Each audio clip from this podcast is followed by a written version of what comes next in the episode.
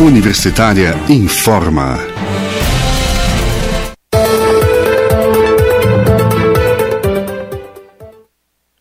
Olá, bom dia. Na Universitária agora são 10 horas. Eu sou Ana Flávia Pereira e estamos começando aqui pela rádio da Universidade Federal de Goiás os boletins informativos desta quinta-feira, 18 de março de 2021.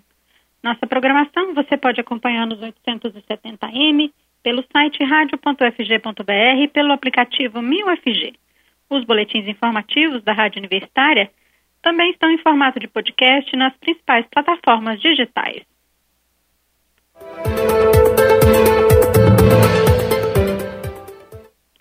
De líder nacional em isolamento social no início da pandemia da Covid-19 em 2020, Goiás agora ocupa as primeiras colocações, mas em um ranking triste.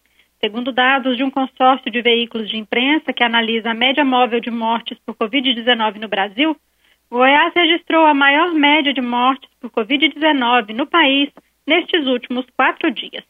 Ontem, a média goiana apresentou alta de 210%, enquanto Sergipe, que ocupa a segunda posição, estava com 122% de aumento. Além disso, Estudo da Fiocruz coloca Goiás na quarta posição dos estados que têm a maior taxa de ocupação de leitos de UTI do país, com 97% de toda a rede pública ocupada. O estado perde apenas para o Rio Grande do Sul, que tem 100% de UTIs ocupadas, Santa Catarina, com 99%, e Rondônia, com 98%. Na visão dos pesquisadores que realizaram o estudo, trata-se do maior colapso sanitário hospitalar da história do Brasil. Os pesquisadores da Fiocruz disseram que neste momento de crise e catástrofe, a necessidade de adoção rigorosa de, ações de prevenção e controle continua se impondo em um cenário em que o descontrole da pandemia parece se alastrar.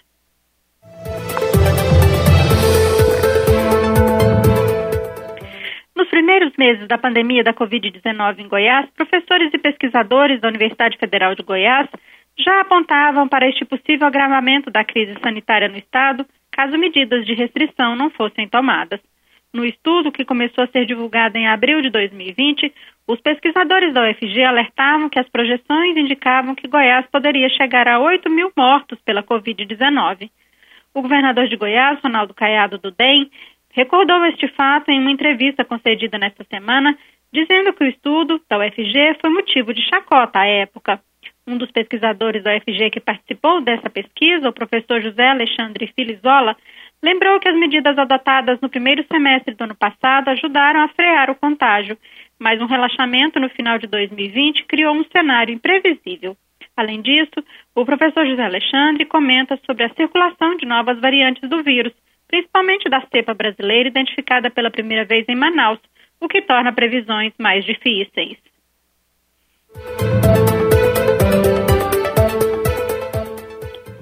Sobre essa variante P1, né, identificada pela primeira vez em Manaus, ela já é predominante entre os casos positivos de coronavírus registrados em Goiânia nas últimas semanas. O secretário de Saúde da capital, Durval Pedroso, fez este anúncio ontem dizendo que a variante chamada brasileira foi encontrada em 93% das 30 amostras colhidas em pacientes de todas as regiões da capital. Segundo o secretário, apesar de ser uma amostragem pequena, esse dado de positividade, do ponto de vista epidemiológico, traduz em prevalência maior.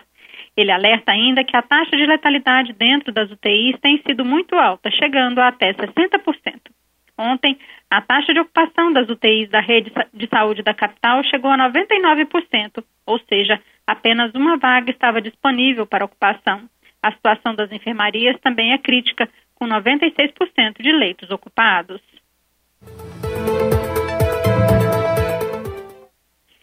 O decreto do governo de Goiás, que entrou em vigor ontem, determina a paralisação de atividades não essenciais por 14 dias, seguido de 14 dias de abertura, não vem conseguindo adesão de muitas prefeituras.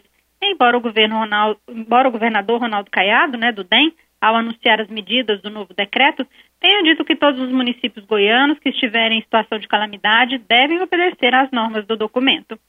O que pode ser feito pelas prefeituras nesses casos é ir além, impondo medidas ainda mais severas, se avaliarem que, o, que é o caso. O governo ainda prevê intervenção em caso de descumprimento do decreto. A capital do estado, por exemplo, não deve alterar o decreto que tinha publicado na última segunda-feira, dia 15 de março, pois as orientações são similares às previstas no documento estadual. A Aparecida de Goiânia, na região metropolitana da capital, já informou que não vai aderir ao decreto do governo estadual para conter o avanço da Covid-19.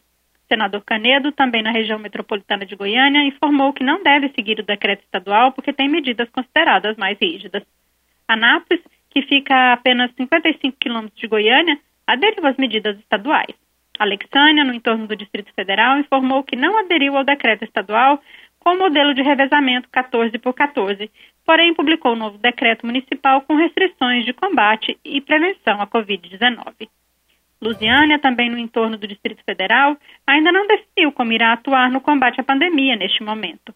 Rio Verde, no sudoeste goiano, não pretende aderir ao decreto estadual, mas seguir documento próprio.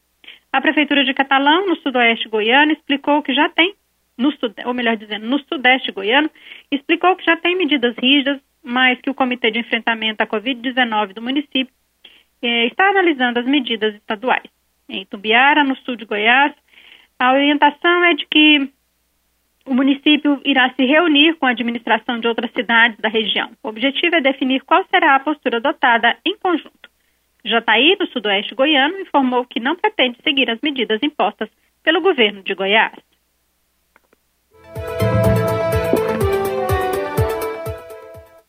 A Rede Mob, o consórcio, que reúne cinco concessionárias que, que operam o transporte coletivo de Goiânia e região metropolitana, divulgou ontem uma pesquisa mostrando que 52,3% dos usuários do transporte não fazem parte do grupo de trabalhadores que se enquadram nos serviços essenciais.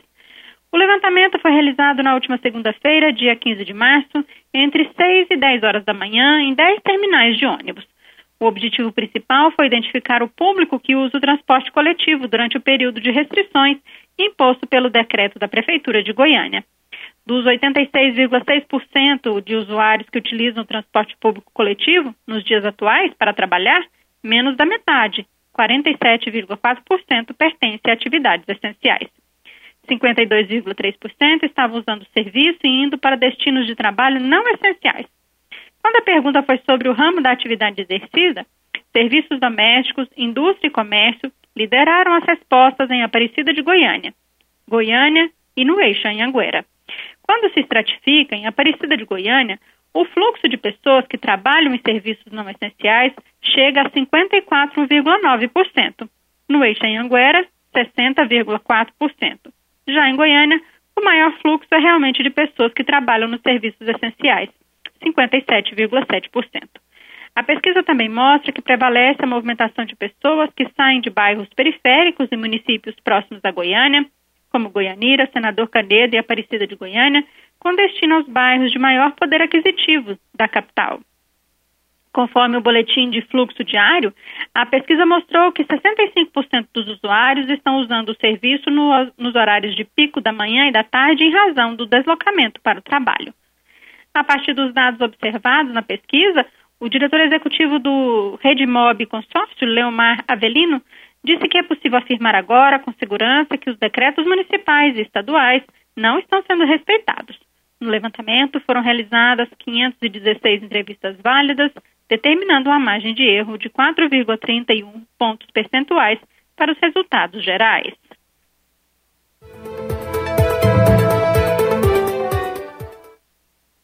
Nesta quinta-feira, começam a ser vacinados contra a Covid-19 em Goiânia os idosos a partir de 74 anos.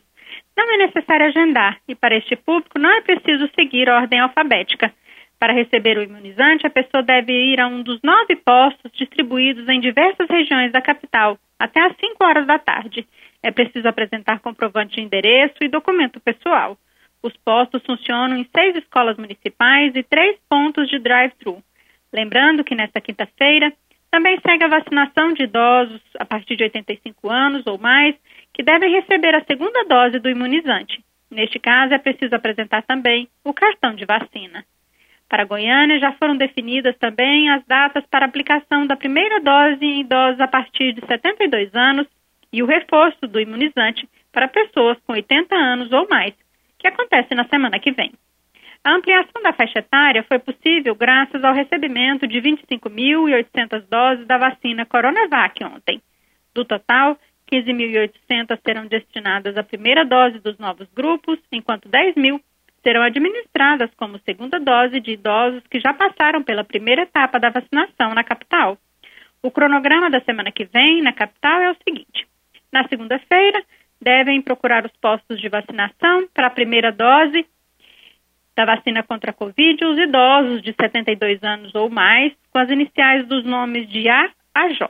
Na terça-feira, a primeira dose é para idosos de 72 anos ou mais, com iniciais dos nomes de K a Z.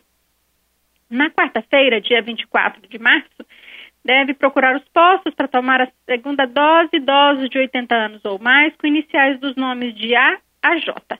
E na quinta-feira, a segunda dose em idosos de 80 anos ou mais, com as iniciais dos nomes de K a Z.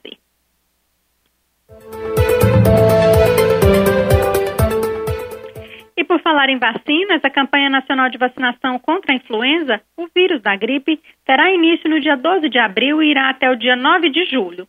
O público-alvo é estimado em mais de 79 milhões de brasileiros. E a meta do Ministério da Saúde é vacinar pelo menos 90% dos grupos prioritários. E a vacinação desses grupos prioritários será feita em três etapas, de forma escalonada. Este ano, a vacinação vai começar por crianças, gestantes, puérperas, povos indígenas e trabalhadores da saúde. Depois, será a vez dos idosos e dos professores. Como a campanha de vacinação contra a gripe coincide com a imunização contra a Covid-19, é importante ressaltar que o Ministério da Saúde não recomenda a aplicação das duas vacinas simultaneamente, devido à falta de estudos sobre a coadministração dos imunizantes, e a orientação é priorizar a vacinação contra o novo coronavírus. O governo federal recomenda que as pessoas que fazem parte do grupo prioritário tomem primeiro a vacina contra a Covid-19 e depois a vacina contra a gripe, respeitando o intervalo mínimo de 14 dias entre elas. A imunização contra a gripe é considerada extremamente importante para a proteção dos grupos mais vulneráveis às complicações e óbitos decorrentes da doença. Por isso, deve ser mantida, apesar de todos os desafios frente à circulação do novo coronavírus.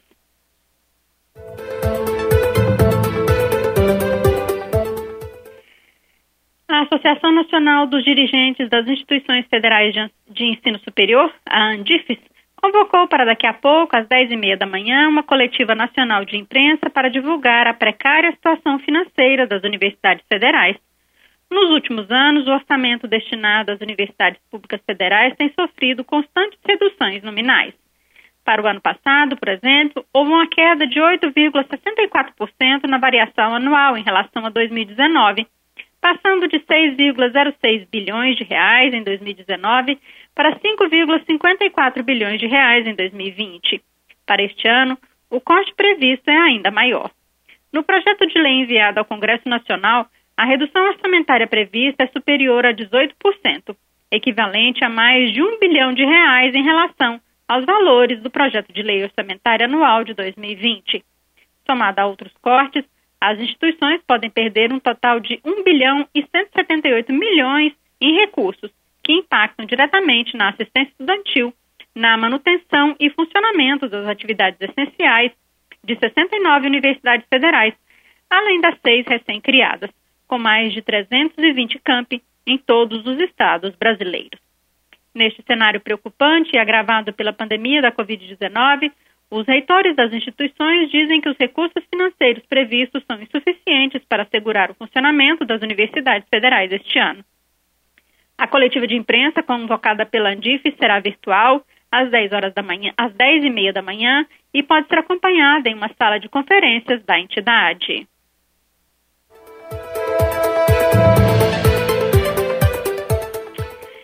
E uma última notícia no nosso boletim das 10 horas. Morreu na noite de ontem, vítima da Covid-19, o ex-governador de Goiás, Elenês Cândido, de 86 anos. Ele faleceu quando estava sendo transferido de ambulância para uma unidade de terapia intensiva em Caldas Novas, na região sul de Goiás. Segundo a família, ele aguardava pela vaga há três dias. Ainda segundo a família, o corpo do político será enterrado agora de manhã em Morrinhos, cidade onde nasceu. Elenês foi prefeito de Morrinhos por quatro mandatos. Deputado estadual por três mandatos e governador de Goiás de 1998 a 1999. Em 2000 e 2001, foi presidente estadual do MDB, partido que integrou até o final de sua vida pública.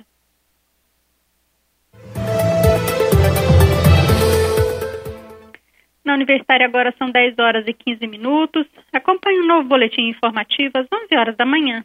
Nossa programação você pode seguir nos 870M, pelo site radio.fg.br e pelo aplicativo 1000FG. Nós também estamos nas redes sociais. Curta nossa página no Instagram e no Facebook. E lembre-se, a pandemia da Covid-19 não acabou. Se puder, fique em casa. Ajude no combate ao novo coronavírus. Ana Flávia Pereira, para a Rádio Universitária.